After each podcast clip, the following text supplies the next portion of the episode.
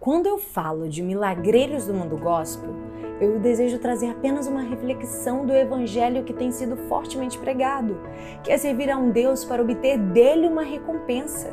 Essa recompensa não é a glória dele, mas sim o livramento da minha dor, o milagre que eu espero, o marido que eu quero ter, a família linda que desejo alcançar. O fim da minha busca é o meu eu, é o meu ego, é o meu prazer e não a glória de Deus.